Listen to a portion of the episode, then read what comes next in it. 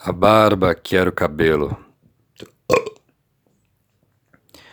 Esse copo de cachaça, esse cigarro às três da manhã, nesse frio em pleno verão, quase um ano sem sair de casa.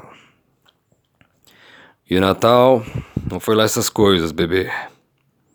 A gente achou que seria diferente, mas não havia o que ser dito. Até me fantasiei de Papai Noel. As crianças adoraram seus presentes.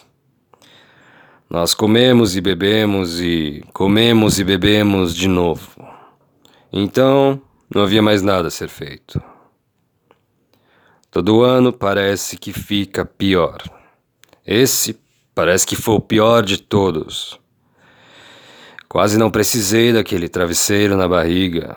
E a barba que comprei na verdade, era o cabelo. Tive medo de que a touca rasgasse. E o cinto, que veio sem fivela.